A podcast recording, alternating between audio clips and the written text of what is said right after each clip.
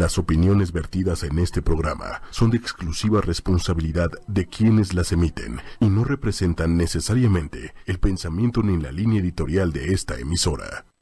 Buenas tardes, humanos, humanas, bienvenidos a Humanamente. ¿Cómo están todos por allá? ¿Ya listos para escuchar de lo que todo mundo ha oído hablar, pero nadie sabe con certeza, ¿verdad? ¿Ya listos? Buenas tardes, aquí les habla Carla Fernández. Hola, José.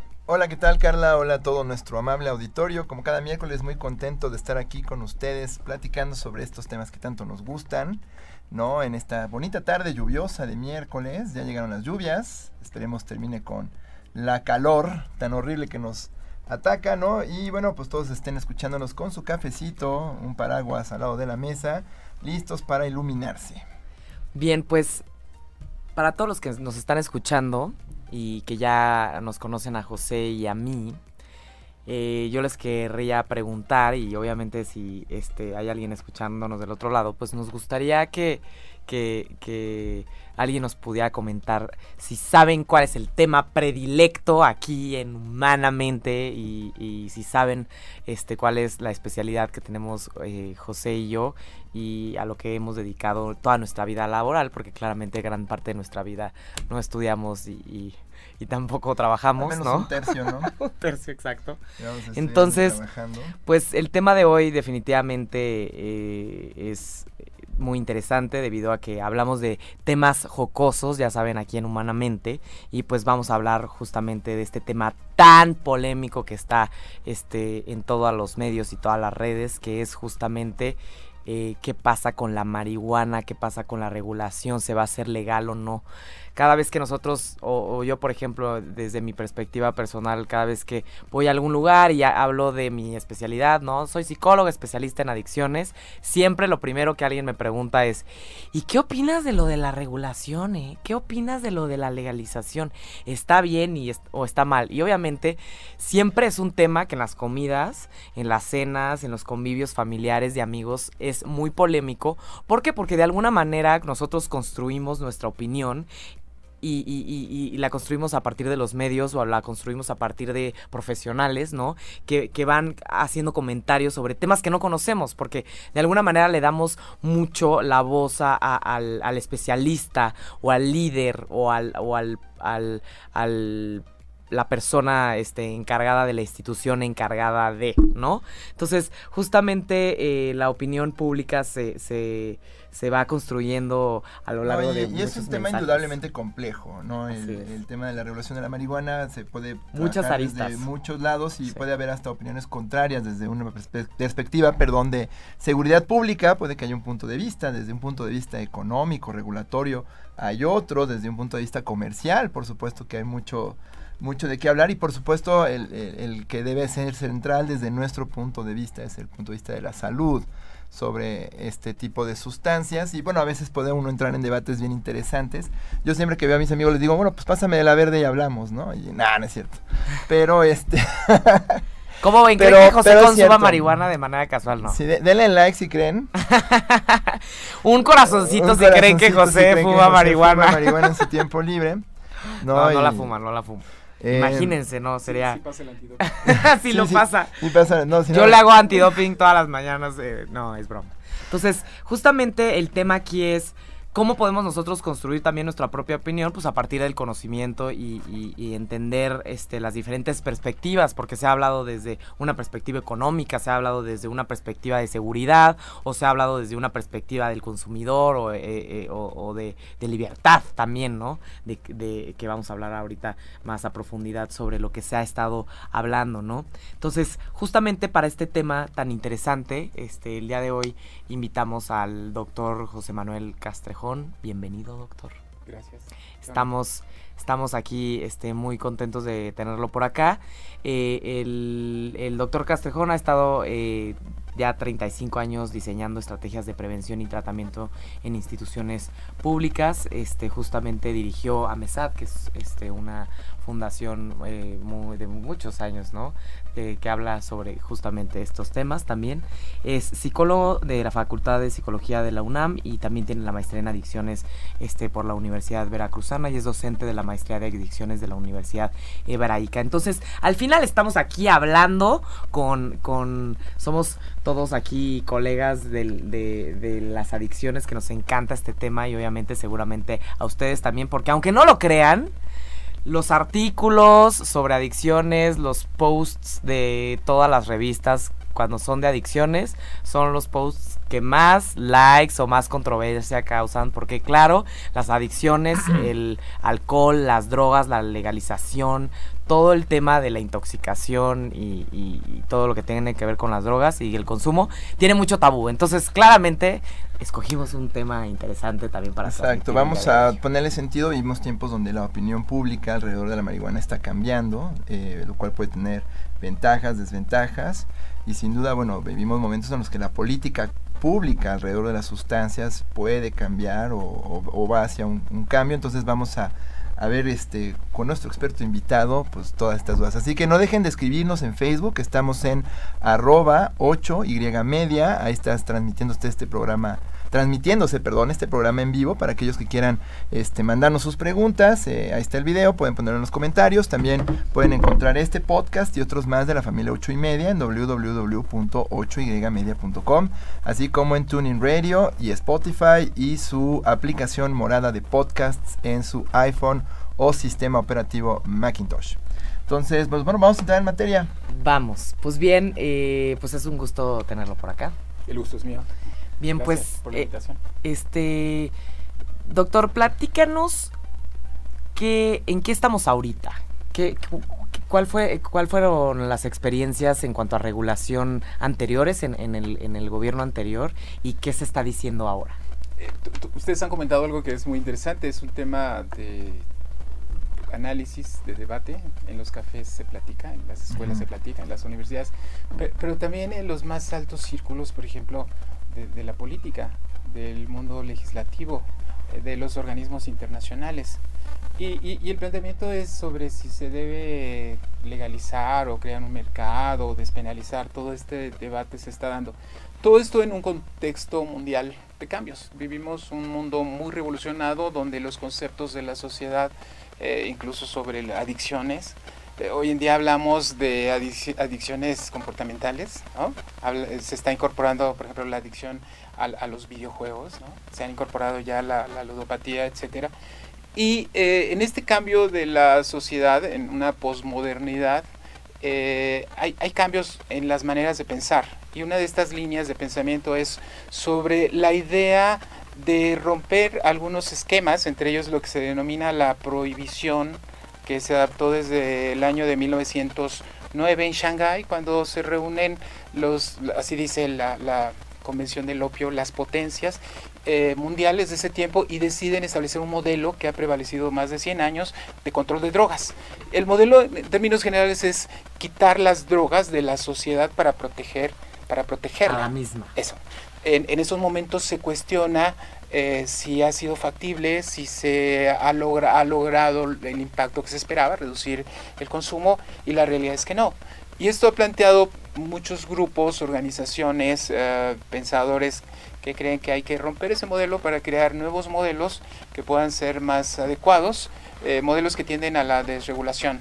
Y esto ha llevado a una serie de movimientos a nivel mundial enfocados a romper estos esquemas de control de drogas para generar nuevos modelos donde la, la distribución regulada sería por supuesto una de, la, de las opciones que hoy en día se plantea como la solución a los problemas asociados al consumo de drogas. Y yo destacaría que particularmente México por su geografía eh, lo estamos viendo hoy en día con estos planteamientos de, del presidente Trump de, que México es culpable de sus problemas de adicciones porque aquí se produce, porque por, aquí pasa.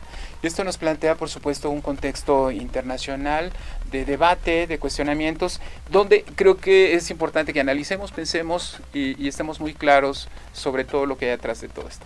Bien, eh, para todos los que nos escuchan, en Estados Unidos los niveles de consumo de cualquier droga ilegal son mucho más altos que en México, ¿no? Entonces, justamente eh, se ha hablado de Colombia, de este de México como países eh, productores o de tránsito, ¿no?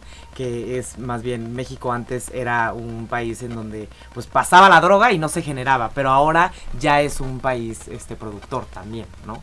Entonces, con consumo. Y con consumo, por supuesto. Y un mercado interno. Exacto. Entonces, digamos que estaríamos hablando de evolucionar de eh, la aproximación de la guerra contra las drogas. Lo que, se conoce como la guerra contra las drogas. La guerra contra las drogas, este entorno donde el control es muy alto, pero hay un mercado negro que, bueno, viene atado a un problema de violencia. Y digamos, ahorita vinimos tiempos donde pues hay un mercado donde se tiene que vigilar la distribución y todo eso. Entonces, eh, ¿Cuáles son, digamos, las primeras cosas que tendríamos que hacer para salir de esta idea de la guerra contra las drogas y que, bueno, en México particularmente pues ha tenido un costo muy alto, ¿no? En vidas humanas, violencia y todo eso. ¿Podríamos considerar que hoy actualmente estamos en una guerra contra las drogas o no? ¿Todavía sigue en México la guerra contra las drogas? Eh, eh, es una pregunta, por supuesto. porque, porque, Yo digo que sí. porque justamente para contextualizar, eh, en el en el gobierno de Calderón empieza, ¿no? Esta este, inversión para el, control de la demanda y la oferta de, las drogas, ¿no? Hay mucha violencia, todo el mundo conoció estos cambios radicales en cuanto a, las políticas de seguridad, de, persecución de los narcotraficantes, etcétera, ¿no? Y qué pasa en el gobierno de Peñanito para poder entender más o menos qué ha pasado desde Calderón hasta hoy. ¿Cuántos programas tenemos para hablar de esto? Uno.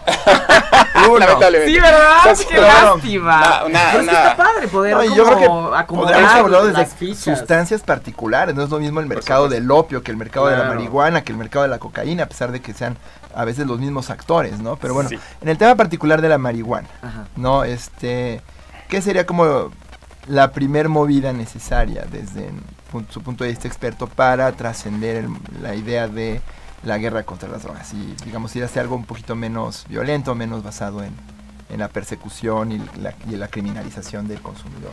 Mira, eh, lamentablemente se le ha dado demasiado peso a las sustancias, es, es, un hecho, y se ha ubicado el eje de control de este fenómeno complejo, dinámico, como un problema de sustancias. Eh, de pronto pensamos que la, la, la hierba mala, ¿no? Las bebidas de moderación. Sí, las bebidas no, no, son moderadas, la moderación está en quien los usa y, y, las, las, hierbas no son malas, ¿no? Eh, sin embargo, tenemos esa tendencia a culpar a las sustancias de un problema eminentemente humano. Y hoy seguimos pensando que si es mejor regular y crear mercados cuando estamos quitando el foco central de que las sustancias, y hoy en día hablamos de ciertas adicciones de comportamiento, el, Internet, por ejemplo, los, juegos, los videojuegos, los casinos, están lamentablemente llenando huecos, huecos humanos que llevan a las personas a buscar salidas a estos huecos, a llenar vacíos, a controlar emociones, a través del uso de sustancias. Y me parece que ese debate, si se legaliza o no, eh, finalmente es un, es un tema más comercial, más de interés, profundos intereses comerciales que hay atrás de esto. Eh, oculto tras de esta idea de que le vamos a acabar, vamos a acabar con el crimen, vamos a reducir las tasas de, de, accidentes, vamos a poder eh, ayudar mejor a los adictos, vamos a, poder prevenir. La, la, experiencia... La gente se la va a pasar mejor. La gente se la va a pasar mejor. es, es un asunto de libertad, porque la gente decide, vamos a ser una sociedad más madura. Se van a eh, expresar todos mejor. Eh, es decir, como una, como una dinámica de... Y tras todo como si fuera un switch mágico hacia... Si vamos, con esto vamos a hacer que, que, los narcos... Eh, bajen las cortinas y ahora se vuelven empresarios que pagan impuestos, ¿no? Y se acabó entonces los crímenes en la calle. ¿Cuál es la realidad? Años ya después de que se ha legalizado en otros países, todo esto que estamos diciendo es falso. Y la, los datos que nos hablan de, que se debería de disminuir el consumo, al contrario, se incrementa tanto el mercado legal como, el mercado ilegal. Se incrementan, por supuesto, los, los accidentes, se incrementan los hechos violentos, se incrementan las redes de distribución eh, y aparecen problemas nuevos como niños que acuden a, hospitales por intoxicación porque consumieron algún panecillo, alguna cosa. Ah, claro. y la, la, lista de, de, de, personas detenidos, de problemas escolares, de, personas que mueren en accidentes asociados al, al, consumo bajo los efectos de la marihuana es, es enorme. Eh, Hasta podemos yo creo que ver cómo empieza a aumentar el mercado de otras drogas que seguro van a seguir siendo ilegales mucho tiempo, ¿no? Hoy, hoy se propone, por ejemplo, que la, gente fume marihuana y de, eso, de, esto eh, se decrementaría el, problema de los opioides. Serio problema con el fentanil, en estos 200 muertes al, día. Cuando la gente se muere en las calles en Estados Unidos. Pero no estamos en un escenario donde tanto ah, se incrementan las drogas opiáceas cuando, cuando deberían de disminuir de acuerdo a esta lógica el, nivel de consumidores se incrementa, pero por supuesto más en, menores de edad. Entonces, si analizamos ya a la, digamos, con base en, lo que sucede, por ejemplo, en Estados Unidos, eh, lo que está sucediendo en Canadá, eh, estaríamos en un escenario donde eh, son países donde se invierte una gran cantidad de recursos en prevención y en tratamiento. Muchísimos recursos. Que, aquí en México no tenemos. No tenemos nada de investigación, no tenemos Ivy Leagues, no tenemos grandes instituciones que mm, están desde hace 15 años investigando sobre... Los recursos que hay cada vez los han, los han disminuido notablemente. no hay programas públicos de tratamiento, eso es, eso es un hecho. Las escuelas, tú eres experta en este tema, carecen de programas de prevención, no digamos de adicciones, sino de todo este conjunto de riesgos psicosociales que hoy en día tienen los jóvenes. Pero además somos una sociedad de jóvenes.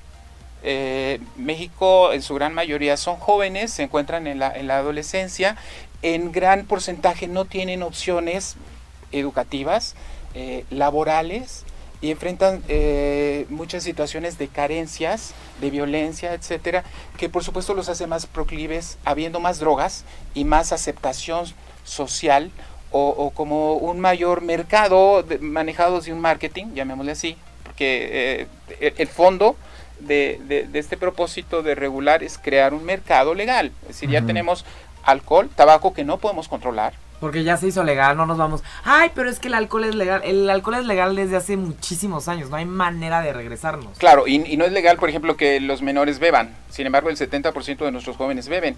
Y no es legal que los menores este, consuman tabaco. Sin embargo, el treinta y tantos por ciento de nuestros jóvenes eh, consumen y consiguen tabaco. Es, esto significa que cuando haya un mercado... Y a la luz del día, o sea, no es como que un tema ilegal, o sea, todo el mundo ve a los chavitos en el alto comprar los cigarros sueltos y todo el mundo lo sabe y ni siquiera hay un estigma. Claro. Eh, no, y además ahora vemos una escena aquí afuera, ¿no? En estas calles donde, donde chicos, chicos, eh, menores de edad, eh, van fumando marihuana como algo que se está normalizando. Va uno a la UNAM y encuentra, bueno, ahora lo están combatiendo, pero como esta normalización. Esta lógica de, de, este incremento notable, les doy un dato, en cinco años, de acuerdo a las encuestas nacionales de, adicciones, entre 2011 y 2006, creció el consumo experimental de marihuana tanto como había crecido en los 40 años anteriores, en solo cinco años. A partir de que, de un discurso muy constante. bien constante Por, por todo tipo, es más, por especialistas, que se dicen especialistas, que, que plantean eh, muchas mentiras. ¿Cuáles? No es adictiva, no, es adictiva, eh, no provoca daños. Cura por completo. Cura, es medicinal, es una droga suave que provoca más bien el manejo del estrés. Debería ser bueno. No es violenta. No, es violenta, la gente se vuelve tranquila. La gente es buena onda. todo este discurso lo vamos a, lo vamos a ir escuchando. Pero, pero la, la, la realidad eh, es ecológica, ¿no? Eh, hace menos daños que el tabaco porque el tabaco es, es natural es una pregunta que nos dicen mucho. o sea todo lo que viene de la naturaleza es para que tú lo adquieras y puedas acceder a él y, todo lo natural no es malo para nuestro cuerpo. Cualquier padre de familia que tenga hijos de 15, 16 años seguramente ha tenido esta plática que estamos teniendo con sus adolescentes. Y, y él va a jurar el chico adolescente que esto se lo han dicho especialistas que esto es cierto que, que incluso exsecretario de Salud de México ha hecho este tipo de planteamientos.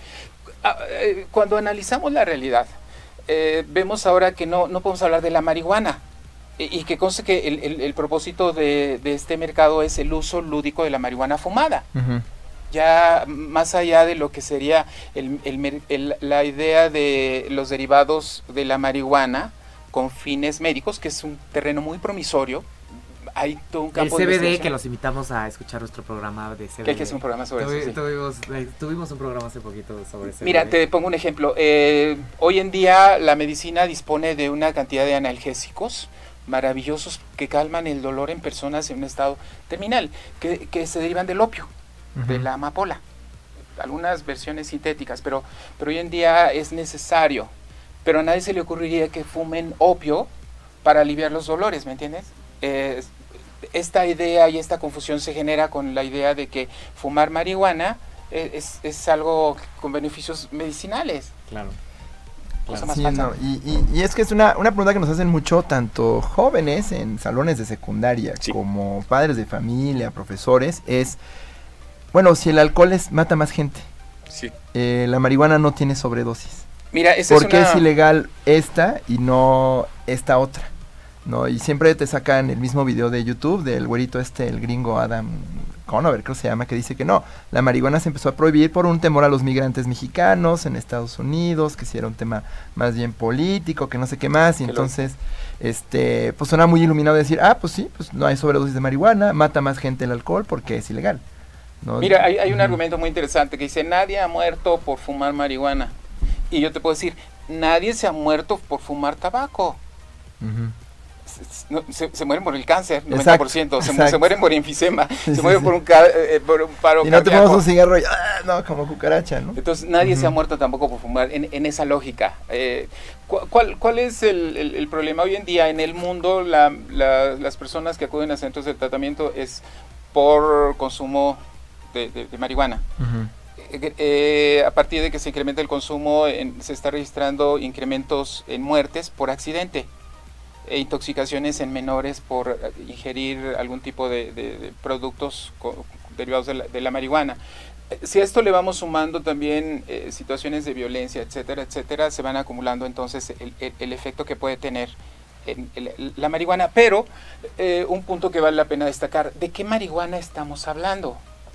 O, tendríamos que hablar de las marihuanas, ¿no? Claro, es importante. porque justo eh, como comenta este el, maestro Castrejón, o sea, al final la vía de administración es súper importante y como que tratamos de generalizar porque no nos imaginamos que hay tantas versiones de la marihuana, ¿no? No es lo mismo una tableta eh, que se ha este, estudiado en un laboratorio farmacológico donde se han hecho estudios con este, animales y después con seres humanos, estudios grandes, amplios, ensayos clínicos controlados para ver si realmente el medicamento con este eh, CBD o, cannabidiol, que es uno de los componentes más efectivos para tratar este, los síntomas del cáncer, etcétera, este, realmente le va a ayudar a más personas de las que va a afectar, porque ese es el punto. O sea, ¿qué tanto le va a ayudar a más a los que de los que va a afectar? Porque seguramente a unos les cae muy bien. Seguramente a unos este tal vez este sí, me dio mucha hambre, o sí, este, la parálisis cerebral de mi hija, o pudo, ¿no? Pero eso no quiere decir que de millones y millones y millones de personas que lo empiecen a consumir vayan a tener ese mismo efecto positivo que está presentando tu hija, ¿no? sabemos que nuestro cerebro funciona para en, algunos procesos con cannabinoides internos, endocannabinoides. Eh, suponemos también que las eh, estructuras moleculares de algunos de los múltiples componentes, más de 400 que tiene la, planta de, marihuana, eh, pueden tener por lo mismo efectos benéficos. Hablamos de, diferentes componentes que afortunadamente se están investigando. Y esto nos lleva a una utilización a través de medicamentos. Y, y ese será finalmente el resultado. Pero, pero aquí la confusión es que, que muchos jóvenes asumen que si se fuman marihuana, eh, van a tener los efectos eh, medicinales, como si fumarme un churro me previniera de la epilepsia. Y hablo de diferentes marihuanas porque eh, hace 20 años el porcentaje de THC, que es el componente psicoactivo que provoca el high, el que estén este, realmente tiene, te tenía 3%, hoy en día hay variedades modificadas químicamente que tienen el 35% que son terriblemente poderosas. Eh, y además esto se está aumentando, entonces hoy en día hay variedades muy potentes de, marihuana que se fuman. Estamos también en una generación donde hablamos de la marihuana sintética. Claro. El K2 famoso. El Spice, ¿no? Sí, y, y, esto nos presenta situaciones de personas que tienen la idea de que esto es eh, no, tóxico, que, que, incluso al no estar controlada, eh, su uso es hasta recomendable. Y el resultado es eh, situaciones terribles, con brotes psicóticos de personas que se vuelven caníbales, empiezan a cometer cosas terribles este, bajo los efectos de la marihuana sintética. Eh, Porque está hecha en un laboratorio, se le, eh, se le meten más eh, químicos, este no es nada más natural y aunque fuera natural hecha en casa, ¿no? Eso no quiere decir que realmente vaya a tener un efecto positivo como se dice. No, y aún la marihuana natural que se consigue hoy es mucho más barata y más potente que la que se conseguía hace 30 años. Tiene concentraciones de THC mucho más altas, ¿no? Yo, y su poder adictivo, por, por supuesto, está eh, eh, se está incrementando. Eh, hay datos que refieren de, de, una adicción, pero no solamente eso, sino alteraciones y modificaciones a la estructura. no solamente la memoria, ¿no? que eso, que eso es muy evidente, muy claro, sino también a la estructura. Pero eh, aquí nos vamos a encontrar en este debate que habrá personas que dicen, bueno, es que tengo mi tío que, que, además este, eh, es profesionista y lleva eh, muchos años fumando y realmente es una persona inteligente y muy bien adaptado. Es cierto, pero el, el, tema que nos debe ocupar es que ningún menor debería estar fumando marihuana. a pesar que hoy en día los chicos, y si tú trabajas prevención, en la escuela secundaria, entrarás en este debate donde los chicos defienden Por supuesto. el derecho a fumar marihuana, padres que incluso promueven en esta idea o consumen en casa, papás que consumen. ¡Ay! La reunión entre los papás, ¿no? Ahorita la, generación que tiene unos 40 más o menos, ahorita, de repente se reúnen y se echan su churrito y tal vez tu hijo te ve y obviamente estás normalizando la conducta este 100%. Y, el chico de 12, 13, 14, 15 años ya está buscando esas experiencias y más eh, cuando sus efectos eh, son ansiolíticos. Sabemos que hoy en día, y ustedes lo han abordado en sus programas, todo este problema de ansiedad, de depresión en los, en los jóvenes van a encontrar seguramente una forma de automedicarse para el manejo de estas emociones. ¿Cuál es el, el riesgo real? Que, que estamos generando alteraciones al funcionamiento de un cerebro que está creciendo, que está madurando y madura hasta los 21, 22 años. Significa entonces que eh, si le estamos eh, proveyendo cannabinoides exógenos, eh, muy probablemente vamos a alterar la arquitectura de las neuronas. Y el funcionamiento normal de estos endocannabinoides. Y, esto, lo, a pesar de que los promotores lo cuestionan, lo que se conoce como síndrome amotivacional. Claro. Eh, Tal vez una, un churro de marihuana eh, o, o, marihuana, fumar marihuana de manera sostenida, tal vez no mata a nadie, porque sí, no ha matado a nadie.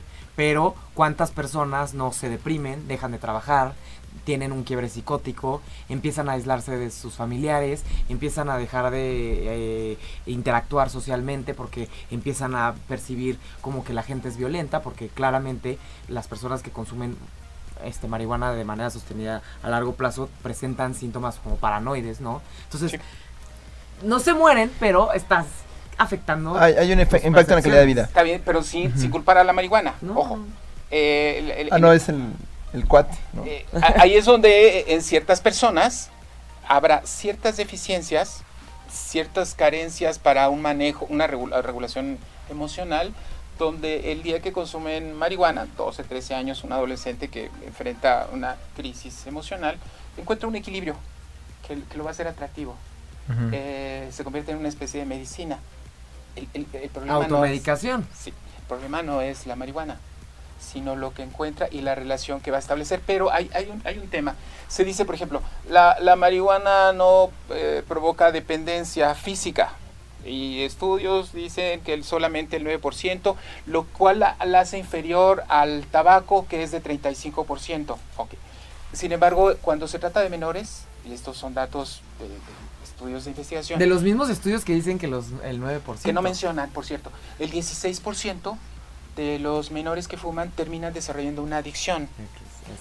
el, expondríamos a, a 16 de nuestros chicos adolescentes en este nuevo mercado a que se vuelvan adictos y por supuesto adictos a otras drogas. Entonces, a mí me parece que no es un asunto menor eh, pensar, eh, digamos, dejar de pensar en esta otra parte eh, por la idea de que hay que cambiar nuestros paradigmas porque una sociedad como, como la mexicana que quiere acabar con el crimen debe de legalizar las drogas.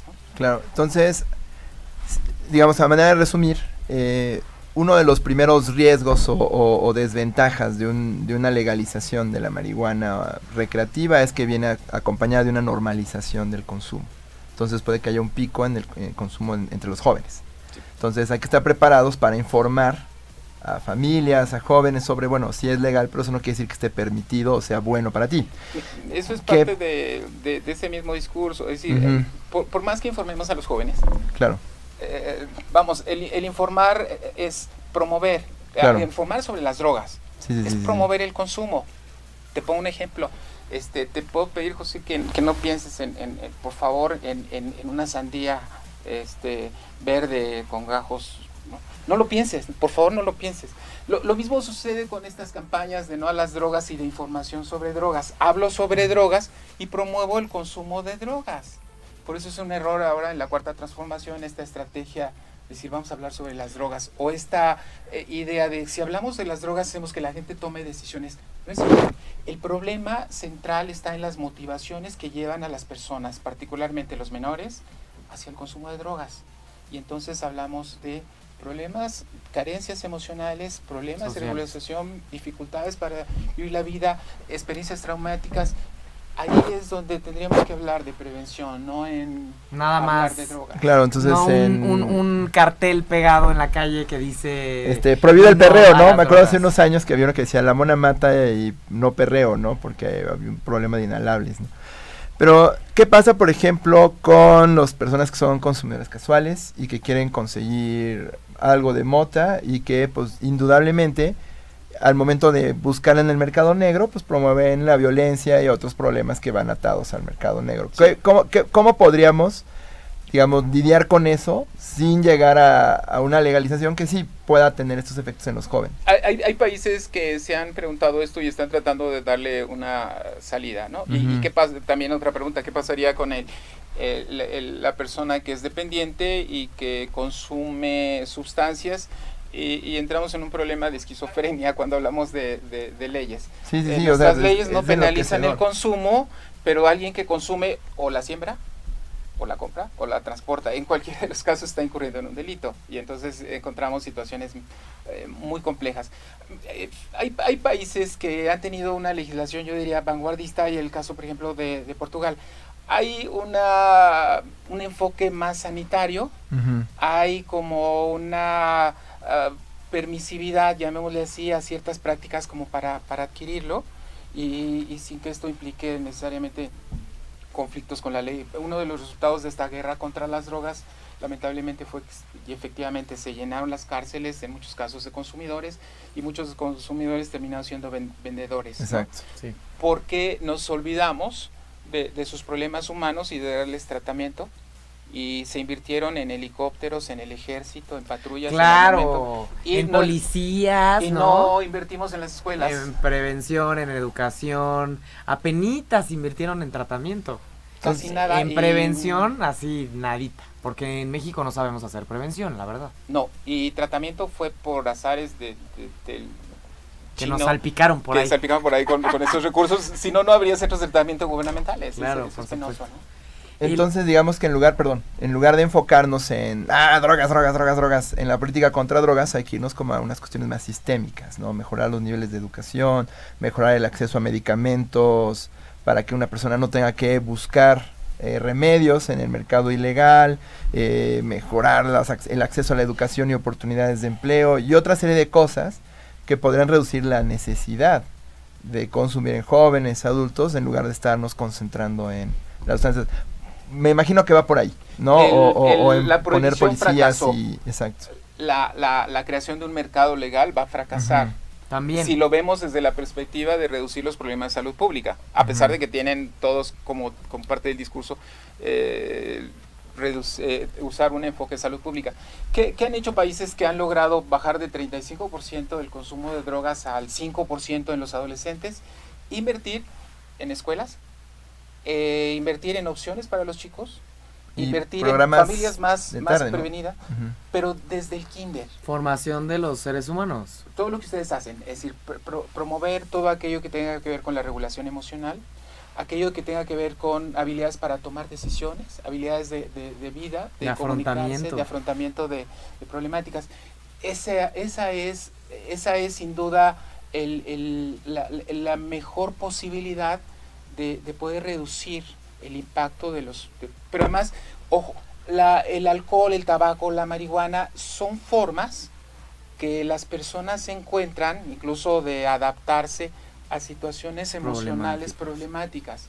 Eh, hoy en día podemos hablar de la pornografía, del internet, de la ludopatía, de la violencia, de los trastornos alimenticios como expresiones de estas mismas carencias. Por lo tanto, la solución no está si hay más drogas o menos drogas, o más alcohol o quitamos el alcohol, etcétera, sino en irnos al fondo fundamental. Y esto, sin duda, para los padres de familia que nos escuchan, es, es un tema uh, central. Es decir, les hablamos de las drogas y les prohibimos la marihuana o les damos a probar la marihuana para que la conozcan. Falso. Eh, tenemos que empezar desde temprano enseñándoles a, a, estrategias de cómo ser felices, por ejemplo. Maestro, ¿qué, qué ¿Qué opina con este tema de... No, pues es que al principio vamos a hacer eh, eh, legal la marihuana y se va a aumentar el consumo y poco a poco se va a ir estabilizando. Dicen, no, siempre hay un pico y luego una estabilización, pero... ¿qué, opinamos con esto? Porque esto lo escucho en todos los programas de radio y yo no entiendo en dónde ha pasado, o sea, o, si realmente es oficial. O sea, si realmente... Estados Unidos este, tiene un nivel de consumo del 60%. Nos podemos imaginar, es, decir, 6 de cada 10 eh, personas fuman marihuana. Eh, es impresionante en, términos. Un país como México, de, jóvenes, el, el, consumo de marihuana anda alrededor del 15%. Efectivamente, ¿hasta dónde va a llegar este pico? Hasta el 30%, es decir, se duplicaría el 40% antes de, lograr esta disminución. Pero ¿cómo vamos a lograr esta disminución? A través de fortalecer eh, todas estas técnicas y herramientas preventivas y favorecer el acceso a servicios de tratamiento. Y aquí la pregunta, eh, ¿lo, ¿lo tenemos en México? La respuesta es no. Eh, hay recursos para que esto se pueda hacer y los maestros estén capacitados, los psicólogos conozcan, los padres de familia tengan herramientas, la respuesta definitivamente es no. Y les pongo un dato, los recursos que en los últimos años se aplican para estos temas a nivel gubernamental, cada año los han reducido hasta 30%. No podemos pensar que eh, solamente sacando al mercado eh, expendios para que la gente adulta fume marihuana, vamos a enfrentar este problema. ¿Por qué? Porque también los, jóvenes van a crear su... ¿y, quién va a abastecer a este creciente número de, jóvenes? Pues el mercado negro, los, los delincuentes de siempre. al final del día, pues digo, hay mercado negro de alcohol, hay mercado negro de, tabaco. porque pues, el mercado negro del tabaco, si ustedes no lo han visto, se llama el cuate que vende cigarros sueltos en la, en la calle, ¿no? sí, chinos baratos y, y, además que afuera de las escuelas por cinco pesos a los niños les venden, ¿no? Claro. Pero, entonces, eh, digamos, reconociendo que hay que hacer esta inversión en las determinantes sociales, sistémicas, estructurales, ya no digamos de las adicciones, sino del consumo de sustancias. O el uso de tecnologías que podrían ser potencialmente adictivas, ¿no? Y que eso es otro tema, pero a veces hasta se diseñan para ser adictivas, ¿no? El Facebook tiene notificaciones y todo porque quiere que estés ahí metido todo el tiempo.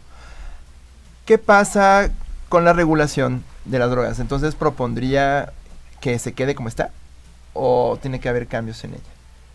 Eh, les puedo asegurar que hay tantos intereses atrás de un mercado global que ha invertido ya millones de, dólares eh, en el mundo. Y por supuesto en México tiene sus representantes que los escuchamos cada rato. son del CIDE, por ejemplo. Si, si, escuchan a alguien del CIDE, le dieron una la nota. Porque hay alguien que de repente está hablando en todos los medios sobre la marihuana todo el tiempo y dices, esa persona solo se dedica a eso. ¿Quién le paga para que esté hablando todo el tiempo no, sobre el hay, un, hay, un, grupo de trabajo de política de drogas en el Centro de Investigación y Desarrollo Económico. Y Open Society, que es una organización donde está atrás George Soros, que ha manejado esta agenda, invierte en organizaciones no gubernamentales que se dicen activistas, pero que en realidad están sostenidas eh, económica, muy económicamente para dar este discurso y ser los promotores. Eh, me, parece que ese es un tema donde hay tantos intereses y tanta... Eh, vivimos en un mundo donde los intereses de la salud o, de los niños no son tan relevantes como los intereses económicos. Lo acabamos de ver con claro. el Claro, a ver, se llama lobbying, se llama cabildeo, es decir, cabildeo a políticos, cabildeo a directores de instituciones muy importantes, cabildeo a despachos de, abogados, ¿no? Cabildeo es literalmente dar dinero para que realmente se empujen las políticas públicas para, abrir para abrir los mercados de ciertas personas que es mercado, es un tema de mercado, punto se acabó. Si tú empujas a todos estos este, cabezas de instituciones para que todos digan lo mismo, la posibilidad de que todos estén de acuerdo para, para decir sí es mucho mayor. Y por eso de repente ves bueno, solo les digo, si, si de un día ven al doctor Castrejón, me ven a mí o ven a José diciendo sí a la marihuana, alguien nos pagó. Alguien nos pagó, lo juro. no es tan gratuita. Bueno, y, y, por supuesto hay un grupo, hay un núcleo muy grande que los vemos en las manifestaciones. Eh, los tres de la marcha verde hace poco, ¿no? Que son muchos consumidores que están en este plan de, bueno, yo tengo el derecho a fumar, este, que se autorice la, el autocultivo. Eh, sin embargo, este, estos intereses están creados más bien para generar el tercer gran mercado de drogas. Y, casi puedo asegurar que es, es, algo que se va a dar, eh, más cuando vemos que este lobbying eh, es muy poderoso, de tal manera que hoy en día la, la, secretaria de, Gobernación lo ha planteado como uno de los retos incluso legislativos del grupo parlamentario de Morena. Te pongo un dato impresionante. Eh, existe un Consejo Nacional contra las Adicciones que debe reunir a las cabezas de los diferentes sectores eh, de educación, del trabajo, de desarrollo social, de salud, del IMSS, del ISTE, para diseñar políticas de prevención. Eh, la única vez que la reunió el presidente Peña Nieto en seis años fue para proponer una iniciativa para aumentar a 48 gramos la aportación legal de la marihuana. Eh, eh, es decir, aquí es donde se ve el, efecto real que tiene este lobbying en la creación de este gran negocio. Eh, lo vemos en Estados Unidos como las ganancias que estimaban tener a partir que han rebasado totalmente las expectativas, están buscando cómo invertir ahora en, Wall Street porque tienen, tienen limitaciones, pero simplemente porque es un mercado que ha rebasado, que ha tenido grandes ganancias que ya no saben en qué invertirlo. les pongo un dato, así como para que, para que veamos. Hay poblaciones en Estados Unidos que tienen un puesto de distribución de marihuana por 48 habitantes. Y hay estados como el de Washington donde hay más puestos de distribución de marihuana que McDonald's y Starbucks juntos. Necesitamos esto para nuestro país. Es un gran negocio. Y, y, por supuesto van a cambiar las, es, algo que no se puede tener, vamos, es, un tema comercial muy, muy poderoso eh, y aquí la pregunta que nos tendríamos que, hacer el día de hoy. ¿Qué vamos a hacer con nuestros adolescentes? Claro, a ver, al final... Alguien piensa en los niños. El, ejemplo, en el, el, ejemplo de Estados Unidos es padrísimo para la tecnología, para la innovación, para la banca, para las universidades. Pero hablando del tema de drogas, Estados Unidos es el peor ejemplo. ¿Por qué? Porque es el país que más consume de todo el mundo. Entonces, como por qué haríamos lo mismo que hace el país que realmente no es un buen ejemplo para, para el tema de drogas, ¿no? O sea, definitivamente allá se promueve de una manera exhaustiva, ¿no? Y pues los jóvenes desde hace muchos años consumen hasta más marihuana que, que alcohol, ¿no? Porque pues obviamente también hubo regulación este, en el tema de alcohol desde hace 10 años en Estados Unidos no obtienes una botella después de las 8, 10, 9 de la noche, 10 de la noche, este, o comprar una cajetilla de cigarros no la encuentras en cualquier lugar, no es como aquí en México.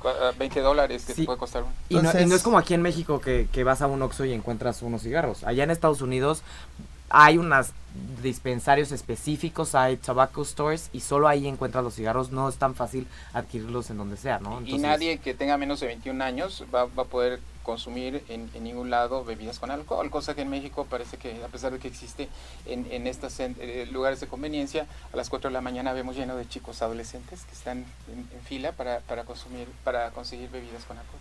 Entonces, definitivamente México no tiene la infraestructura en salud, los recursos educativos, ni las condiciones para un tercer mercado. No, ni siquiera para regular este mercado. Eh, sí, porque el mercado de alcohol. regular el alcohol para menores, ni la ni, ni, ni, esta parte, eh, eh, llamémosle así, eh, negra, ¿no? Esta, esta venta oscura, ilegal de, de alcohol Digo, hablemos del Tonaya, por ejemplo. el Tonayán. Tonayán. A mí no me hablan del Tonayán. A José le encanta, le encanta. A mí no hablan del Tonayán. Marca registrada. Bueno, cuando yo iba en la preparatoria valía 16 pesos. 16 pesos. ¿Y José, ¿tomabas Tonayán? Sí, porque pues, era estudiante y no tenía dinero. No tenía dinero. Eh, es broma. Digo, yo no iba de antes, Yo he oído uno que se llama Glorias de Cuba. Bueno, les voy a, en Estados Unidos están preocupados porque lo, estos lugares de autorizados que son supervisados están incumpliendo las, las, leyes y lo están vendiendo a menores, están creando un mercado negro. Si esto sucede en Washington, la capital de, Estados Unidos, eh, ¿qué, ¿qué, podría suceder en México donde no hay inspectores, regulación, donde hay este mercado negro eh, cuando tuviéramos este mercado? Fíjate, y eso, que dices, perdón, eso que dices me recuerda mucho, me acuerdo de estar en, en, un foro del, del NAIDA y estaba ahí con eh, sin mal no recuerdo, la, doctora Tiburcio, y, y, me acuerdo que estaban hablando de la legalización, y yo decía, bueno, en México podríamos hablar de legalización cuando nuestra cultura de la legalidad es muy baja. Sí. ¿Qué estamos hablando de, de hacer legal algo cuando a nosotros las leyes como cultura nos importan muy poco? Entonces, aunque tú tengas un mercado legal, no va a detener la compra ilegal de sustancias porque no nadie de entrada viene atada a muchas cosas, un aumento en el precio porque le pones un impuesto. Entonces va a ser muy cara para quienes normalmente la consumen. no van a dejar de ir con su dealer. Y, el mercado negro lo va a poner vara a vara, ¿no? Exacto. Este, va a tener que bajar los precios para mantenerse competitiva. Y de, cuando acá se ha visto que en algún país se, se, se, invierte lo suficiente en prevención o en tratamiento, al igual como se invierte en el lobbying y en todo el mercado. Porque yo no he visto en ningún lugar que haya más prevención o más tratamiento que consumo en ningún lugar del mundo. Y eso, o sea, ni siquiera hay que ver la data, o sea, lo ves. El consumo está allá afuera porque hay un gran mercado. La gente no está añorando este una plática de prevención, un desarrollar habilidades. Y te doy un dato que ya que hablas de, Naida José, eh, por cada peso que se invierte en prevención, se ahorrarían 10 en cárceles, en sistemas de justicia, en persecución de delitos, en centros de tratamiento. Eh, y aquí la pregunta que nos podemos hacer es, ¿está México preparado? Si, me dices de programas educativos de prevención, no. Si me dices de servicios de tratamiento, si me dices eh, si el personal que, se forma, los psicólogos, los médicos están preparados, ah, la respuesta es no. Pero sí tenemos generaciones muy grandes de jóvenes que hoy en día están viviendo en condiciones de muchos trastornos mentales, particularmente depresión. digamos, están inmersos en en un, país donde los factores de riesgo por sistema ya existen, no es muy accesible, no es cara, hay una cultura que normaliza el consumo de alcohol. Entonces, algo que argumentan eh, muchas veces y que a mí hasta me puede llegar a sonar válido es, bueno, si yo tengo un mercado donde igual regulo mucho más o mejor, por ejemplo el modelo uruguayo, ¿no? Que es en farmacias, sin etiquetado, sin publicidad, ¿no? Eh, y sobre ese impuesto yo invierto en prevención, pues puede que tenga una especie de circularidad saludable, ¿no? ¿Cuál es tu punto de vista sobre un modelo así? Mira, es muy pronto para esto es un buen argumento y la realidad en, Colorado, que tiene más años ya en este proceso, se ha visto que de los impuestos el 1% eh, llega a programas de prevención. Estados Unidos. Eh, en México, el 1% cuando hay de los impuestos. Porque se asume que es barata, ¿no? Se asume que es barata y es, es costo ah, efectiva. aquí en México se incrementó el, el, el presupuesto, no, el, el, IEPS para el alcohol, para el tabaco, básicamente con la idea de incluso generar un fondo para programas de prevención. Ajá. El resultado es que se, se, se decrementa cada vez más. Eh, es decir, no, no hay no llegan los impuestos a, a, claro, y, y, no son tontos. Yo me acuerdo cuando le pusieron el impuesto al tabaco, luego, luego las cajetillas dejaron de ser de cartón y son de papel otra vez. Y entonces el precio no baja, digo, no sube. Y entonces siguen vende, vende, vende, vende, vende. O sea, no, no hay, hay que pensar la política pública sabiendo que compites con un mercado voraz y, vendedores voraz. A ver, y, creo que vale la pena recordar que en nuestro país la voluntad política dura seis años y todo lo que dura seis años se termina, todo completito lo que se hizo se termina. Y si se llevaba bien el del el siguiente con el anterior, en una de esas de buena onda le sigue, pero los estudios en prevención no duran ni dos, ni uno, ni tres, ni cuatro años. Para poder tener un programa efectivo de prevención se tienen que estudiar 10 años el mismo programa en poblaciones muy extendidas. No hay un solo programa en México estudiado a largo plazo durante más de tres años. No existe. ¿Por qué no existen recursos? Hay instituciones y profesionales que lo podrían hacer, pero no existen recursos. Y voluntad. Porque... no, y, se limita a proyectos aislados al final del día, ¿no? Todavía siguen siendo pilotos chicos o proyectos en zonas particulares, ¿no? Pero digamos, algo a nivel nacional todavía no, no podemos decir que existe. Y, esto se reinventa cada seis años como, como en aquellos tiempos, en la época prehispánica, ¿no? Que tenían que derrumbar las pirámides para crear la siguiente cada 52 años. Es, es muy similar esta mención que hace el presidente eh, de, que to, de que no se hizo nada es un desconocimiento absoluto del papel, por ejemplo, que las organizaciones sociales han hecho y de que muchas organizaciones, les pongo ejemplos a ustedes, eh, de, una manera continua están haciendo, por supuesto sin apoyos, pero me puedo referir a los grupos de ayuda mutua, los, los alcohólicos anónimos que tienen ya en año, muchos años en México, los centros de tratamiento privado, eh, muchas redes de organizaciones que han, han, hecho grandes aportaciones en este tema y de pronto dice el presidente, no, no ha habido nada, ¿no? A partir de que llego yo se crea el mundo. E, es, es, es, por supuesto querer empezar de cero y sabemos que cuando se empieza de cero está destinado a fracaso porque van a pasar dos años en lo que aprendes y al, cuarto año terminas tu, posibilidad de innovar algo. Sin duda volver a empezar siempre una promesa atractiva y cuando tú te anuncias como la transformación, pues ¿quién no va a encontrar lo deseable? Y, por ejemplo, en, en aspectos de se violencia... descalifican años de trabajo, sin duda. En, en aspectos de violencia sí este, cuando se regula, realmente ha probado en otros países disminuir los índices de violencia? Eh, aquí, aquí la pregunta es si le vamos a apostar a que la gente esté intoxicada para reducir la, la, violencia. Eh, me, me, parece que, que, que eh, desde, ahí paradójico, ya, desde allá ya partimos mal. aquí nos tenemos que preguntar ¿dónde, dónde, está la violencia. La, la, la violencia está en los hogares, está en las calles, es una violencia estructural. Eh, los niños crecen en videojuegos matando gente, jugando roles negativos. Eh, hablamos ahora del bullying, del sexting y hablamos de todo, muchas formas que, tiene la violencia y pareciera ser que hoy en día se, respira violencia eh, en todos lados y aquí la pregunta es, ¿más drogas significa que va a disminuir la violencia, la criminalidad? Específicamente la violencia relacionada al narcotráfico. Mira, uno de los argumentos, y eso es importante, eh, ya basados en, hechos, eh, la, lo que se ha visto en lugares como Colorado, que es donde ya hay una experiencia, es que el, a los, primero, los, los vendedores de, drogas, este mercado ilegal, eh, mira a los menores por supuesto, como, como parte de este mercado negro, por un lado. Pero por otro lado, hoy en día sabemos que ellos no luchan por el control de la marihuana, sino por el control territorial. ¿Qué significa? Que, hoy en día la delincuencia está tan organizada donde el secuestro, el, cobro de piso, ¿no? todos estos tráficos de armas, eh, se convierte en el objeto de la delincuencia.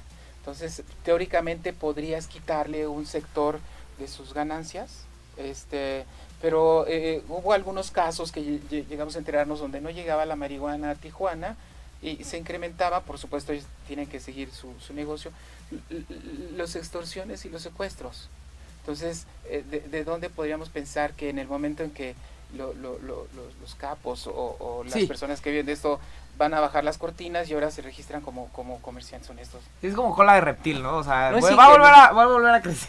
no, es, ingenuo esto de, van a cambiar de mentalidad porque ahora lo, lo... Ese es un argumento que en los hechos, eh, incluso parece que en Uruguay están preocupados porque más bien el, el, crimen y este mercado negro tiende a incrementarse, no, no a disminuirse.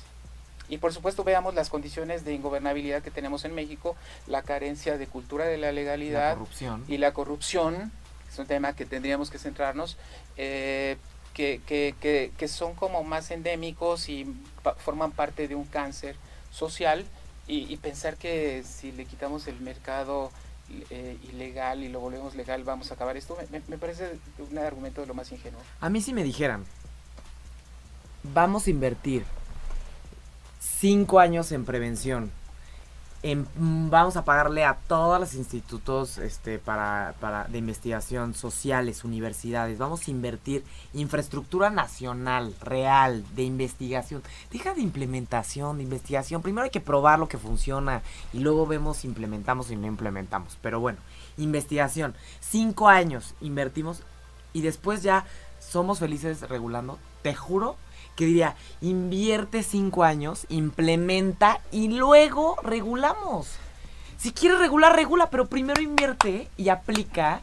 Haz centros de tratamiento, haz centros de prevención, no centros porque los centros de prevención no funcionan. Haz, forma a la gente en prevención, este, lleva la prevención a las escuelas y realmente capacita a los padres. Exacto. en los lugares de en las empresas crea crea grupos de, que trabajen con padres, ¿no? Eh, eh, es decir, temas centrales de una política integral. Entonces, si tuviéramos que llegar a una conclusión en política pública es en lugar de darles medios de lucro a los comerciantes de marihuana, mejor que nos lo den a los que estamos en campo haciendo prevención. No, mírenos a nosotros. Tiene un poco de agenda este programa. no, sinceramente, al final, el, el, punto aquí es, eh, alguna vez en, en, algún momento, este, hicieron un foro allá en el, en el Senado donde le pidieron este y pidieron opinión pública sobre qué, qué, pensábamos sobre la regulación. Y una cantidad de especialistas este súper este bajo el yugo del lobbying no comentando sobre el tema este que sí y que había funcionado en Uruguay y que la violencia va a bajar y que la economía va a subir y que tenemos unos pequeños problemitas que podrían presentarse no como muy radicales las posturas muy radicales. Y justamente sería interesante, ¿no? Pensar, ¿por qué no hablamos mejor de, si quieren regular, porque seguramente eso va a suceder, regulemos, no sin antes asegurarnos. Nadie va a irse, o sea, así como un seguro de vida, asegúrate, ¿no? Literalmente, y después ya decides. O sea, primero hay que ver lo que ver qué se puede hacer por el país, este ver eh, cómo nos vamos a sustentar porque esto se puede tamalear muy duro si de repente regulamos sin ninguna experiencia. Yo, por ejemplo, les decía, pues regula en un estado, a ver qué pasa. regula en un estado, regula unos 3, 4 años para ver qué pasa en el consumo, hace evaluaciones, investiga. Ah, no, no. Aquí lo que quieren es que si se regula. ¿Por qué es la prisa? Es, es un poquito... Hay prisa, es como. Improvisarlo.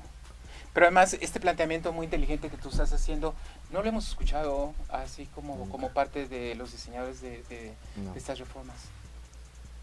Bueno, hablaron de que la nueva estrategia va sobre la educación, ¿no? ¿Quién? Dijo eh, cuando fue el observador, ¿no? Hace poquito. Cuando la, la estrategia se va a basar en campañas, en escuelas. Sí, bueno, ¿qué es la educación? Y en crear centros de tratamiento. no es porque quiera ser pesimista, pero eh, dentro de la lista de organizaciones que la única organización social CIJ, no es una organización social. Es una paraestatal. Es una paraestatal. Exacto. Es importante. A pesar que es una hace, es una cosa. Es, una paraestatal. Es una paraestatal. Es paraestatal. Eso, eso. La única organización social que aparece, eh, acaban de meter al Consejo de la Comunicación que sacó esta campaña de No está chido. Ajá. Eh, está muy padre, sí me gustó mucho, la verdad, personalmente. No está chida. No está chida. Y un, día te lo, te lo puedo compartir mis, puntos de vista. Ok, okay. No está chida. sí me gustó, sí me gustó personalmente, pero... Bueno, otro día podemos platicar al respecto. La única organización social que está ahí se llama Reverdecer Canábico. ¿Qué significa esto? Eh, eh, y, bueno, entiendo que hay una lógica en el actual gobierno de, de las organizaciones sociales, este, buscando dinero. Puede ser válido incluir a todos los que tienen alguna voz al respecto y no quiere decir que vayan a dirigir. Si nada más hay una, nada más hay una y es una organización canábica. Te pongo un ejemplo. Alcohólicos Anónimos, eh, lo, conocemos, tiene más centros de atención de adicciones que centros de salud en el país. Así, de sencillo. y, y no cobran por principio un solo peso, ni recibirían nunca un peso del gobierno. Se mantiene por sus propias contribuciones. Narcóticos Anónimos, y te puedo mencionar listas muy grandes, no forman parte de, esta campaña.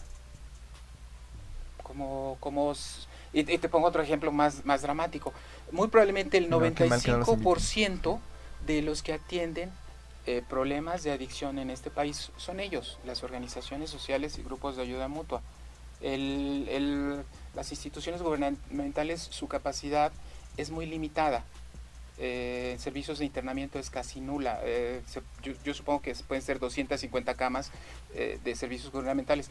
Uno o dos centros de, estos 1.800 que hay en el país tienen esa capacidad. Eh, significa entonces que si queremos dar tratamiento de manera masiva y no incorporamos a, a, a estos sectores, de entrada nuestra estrategia está diseñada para fracasar.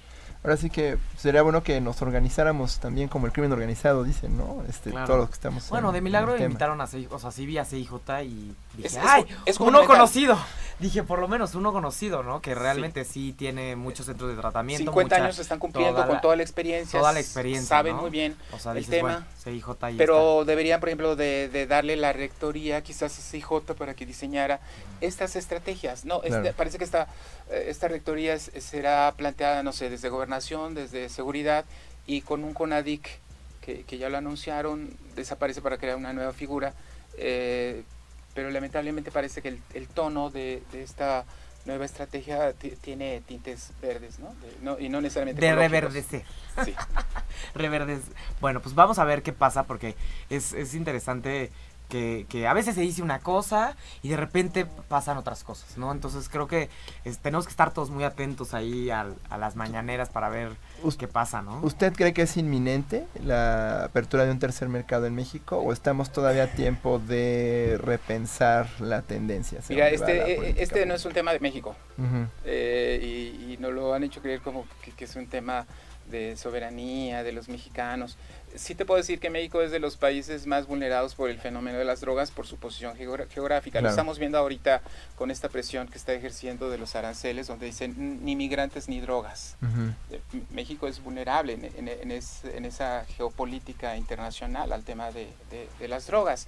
Ah, eh, y, antes era el país de paso y ahora es un país donde el, incremento en el consumo se hace, se, está, está creciendo. E, esto la, la, agenda de la legalización es un tema mundial que se va a debatir en la Convención de Estupefacientes y se tiene que reformar las convenciones, particularmente la de 1988. y, desde ahí el, planteamiento es pasar a la marihuana de la categoría de, de, drogas eh, no, controladas. Cuando eso se logre, entonces todos los países lo, lo harán sin que violen los, los, los, derechos. Estados Unidos eh, lo, está haciendo, pero violando, por supuesto, las convenciones, pero parece que no les importa mucho las convenciones este, en este momento. El, el, el planteamiento es que México es un país que ha sido líder en tema de control de drogas. Y lo que sucede en México, eh, y eso es México ocupa históricamente una posición muy interesante, eh, tiene un eco inmediato en, todos los países de América Latina. Por eso le están invirtiendo mucho en México. Todos Porque si, va, si cae en México... Es una cascada que se va a dar. Ahora, eh, es un tema que no se va a resolver en el Senado ni en el Congreso mexicano. Es un tema que se va a resolver en Viena, donde está la Convención de Estupefacientes. Eh, México tampoco tendría esa autoridad como para hacerlo de manera unilateral, violando las convenciones. Para México, México sí ha sido muy cuidadoso de, las convenciones. Eh, y por supuesto, los promotores a nivel mundial están trabajando igual en, diferentes países. México es un punto clave. Pero finalmente esto va a caer con el tiempo, pero será, no será precisamente porque México tome la decisión, sino será, esto es... Porque estructuralmente... estructuralmente, y esto se sostiene con la Convención de Estupefacientes de 1988. O sea, que ellos interesados en este debate no pueden asumir que dependerá únicamente de, la voluntad del presidente, a pesar de que pues, es un presidente No, esto se va a definir en otros países eh, este por los intereses es, un mercado. ¿Qué, sabemos? La, la, el, el, mercado del alcohol es, ya es un mercado global. Cinco compañías eh, tienen el control ahora hasta de la cerveza. menos, yo creo, ¿eh? De la cerveza y de, nuestro tequila cuervo, creo. antes había compañías cigarreras mexicanas, ya, ya están absorbidas. Eh, finalmente, al ser uno de los grandes negocios mundiales, termina siendo un mercado global. Entonces, hay intereses transnacionales muy fuertes alrededor de, este nuevo mercado de, la marihuana. Bien. Con fines lúdicos ya se nos acabó el tiempo, obviamente como agua, este, se nos va siempre y obviamente más hablando de drogas y de adicciones que nos encanta aquí en Humanamente, ¿no? Obviamente, eh, este, compartimos una postura, este, tenemos una postura parecida que el, maestro y, se nota, ¿no?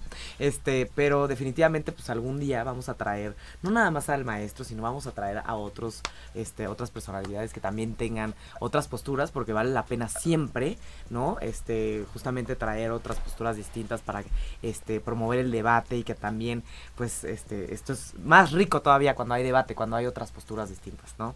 Este Sí, que, se habla de debate y tú fuiste a algunos eh, foros eh, generalmente estos temas no se escuchan porque tampoco hay debate y, es muy interesante porque cuando te encuentras en un eh, foro público tampoco tiene muchas ganas de debatir estos temas cuando yo lo he hecho, hecho planteamientos y como que no les gusta que, que, diga estas cosas, ¿no?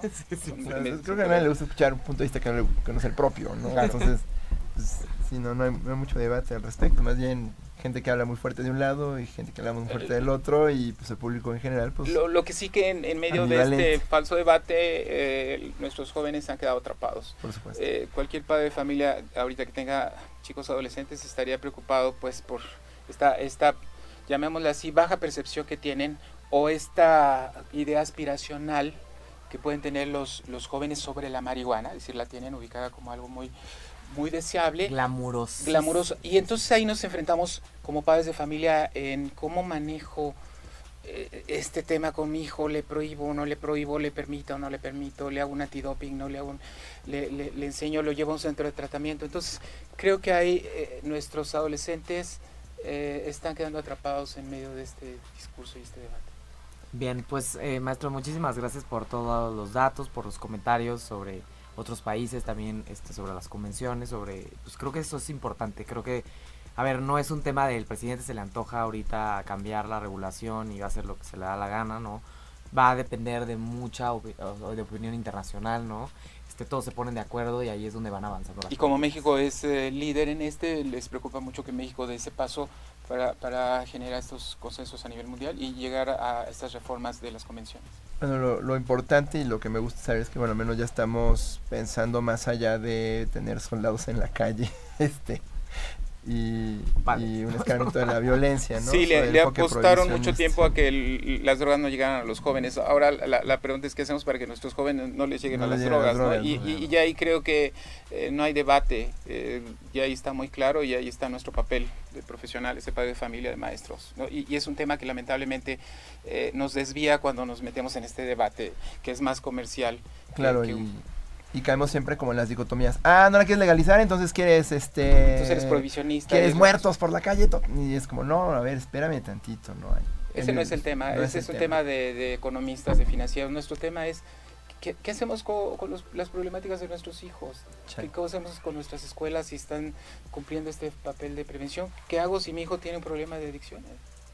Bien, pues arriba la prevención y eh, pues el, la discusión y el diálogo. Pues este para todos los que nos escuchan, eh, les mandamos un cordial saludo. Eh, muchas gracias maestro por, eh, sus palabras, ¿no? Este, esperemos que podamos tenerlo acá más seguido.